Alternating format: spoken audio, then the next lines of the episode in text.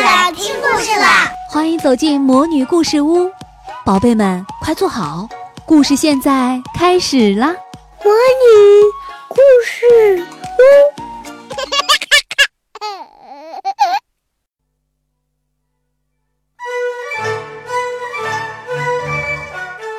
忙年歌，小孩儿，小孩儿，你别馋。过了腊八就是年，腊八粥喝几天，哩哩啦啦二十三，二十三糖瓜粘，二十四扫房子，二十五做豆腐。二十六，去买肉；二十七，宰年鸡；二十八，把面发；二十九，蒸馒头；三十晚上熬一宿；大年初一扭一扭。中国记忆之传统节日，辞旧迎新过大年。今天呢，道尔斯给大家带来的是春节的故事。砰砰，随着爸爸手中的最后一挂鞭炮扔上天，大猫二猫的双响炮也窜上了天。表妹冰冰和甜甜松开了紧捂的耳朵，开始在地上捡没有响过的鞭炮。孩子们吃饺子啦！姑姑一声招呼，小家伙们赛跑似的向屋里跑去。今天是大年三十儿，傍晚时，大伯和大娘带着冰冰，姑姑带着甜甜都赶了回来。有钱没钱，吃饺子过年。看，各式饺子喜气洋洋地摆了一桌。有三鲜饺、翡翠水晶饺、韭菜虾仁饺，有蔬菜汁做的绿皮儿、紫皮儿、黄皮儿、红皮儿的饺子，还有麦穗儿饺、金鱼饺、元宝饺、四喜饺，阵阵香气扑面而来，光看着就让人流口水。为了比比来年谁的运气好，妈妈、大娘和姑姑分别在饺子里包了一枚干净的硬币。四个小家伙唯恐别人先吃到财气和福气，一个比一个吃得快。看着几个调皮鬼的馋猫象，爷爷和奶奶笑得都合不拢嘴了。你们知道春节为什么吃饺子吗？爷爷笑眯眯地问。小家伙们瞪大了眼睛。不知道吧？爷爷告诉你们，吃饺子呀要和面，和面的和呢，也就是和的意思。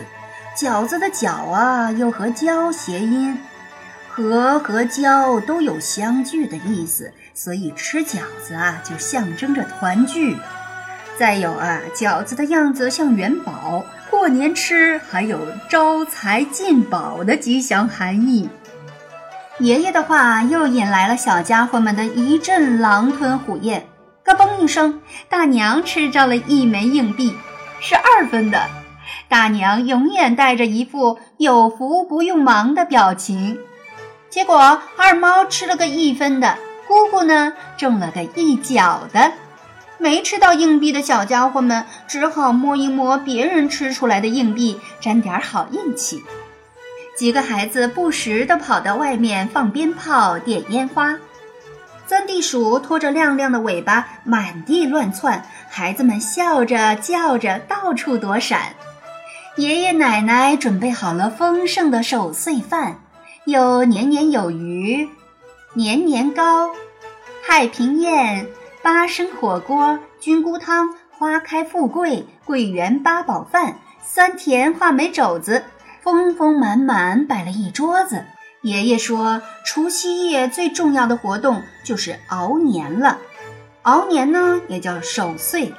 早在唐朝，唐太宗李世民就写了一首著名的守岁诗呢。传统的守岁有两种含义：年长者守岁称为辞旧岁，有珍爱光阴的意义；年轻人守岁呢，是祈祷父母能健康长寿。吃过饭，大家开始守岁了。一家人围坐在火盆旁，吃着瓜子儿、花生和糖果，等着辞旧迎新的时刻到来，祈祷新的一年吉祥如意。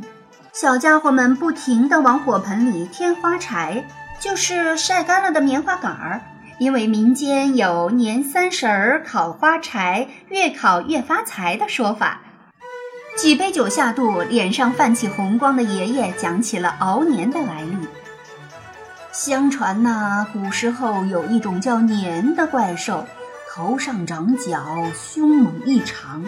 年呢，常年深居在海底，每到除夕就爬上岸，吞食人和牲畜。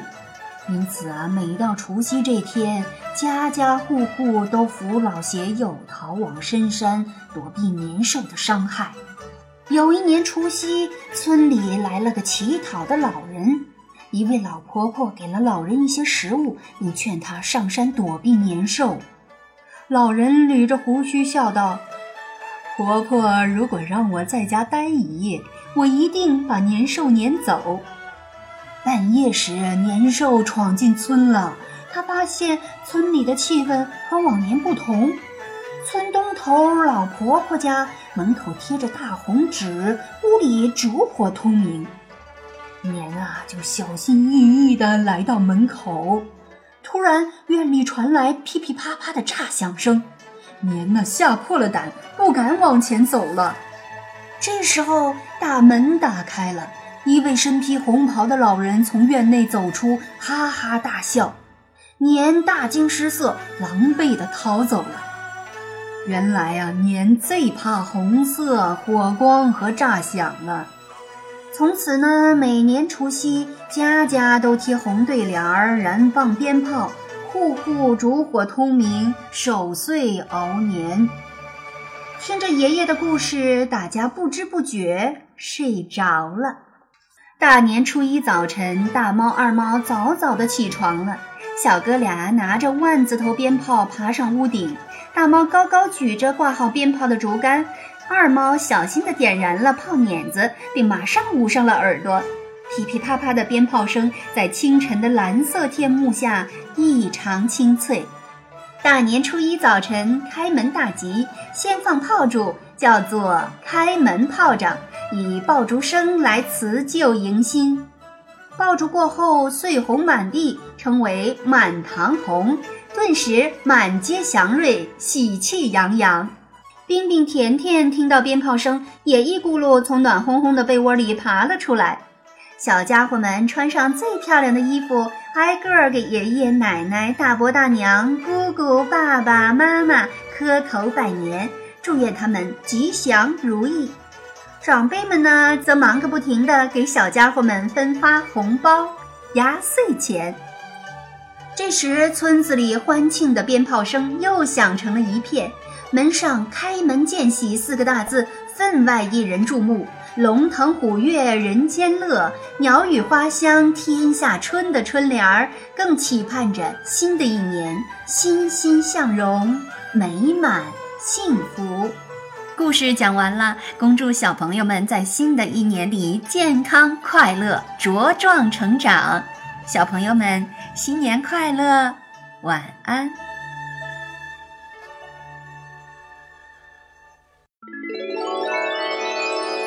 亲爱的小宝贝们，今天的故事就讲到这儿了。想听更多的好故事，欢迎你在微信公众号上搜索“魔女故事屋”，加关注来和我们做朋友。这里有更多的好故事等着你哦。我们下期再见。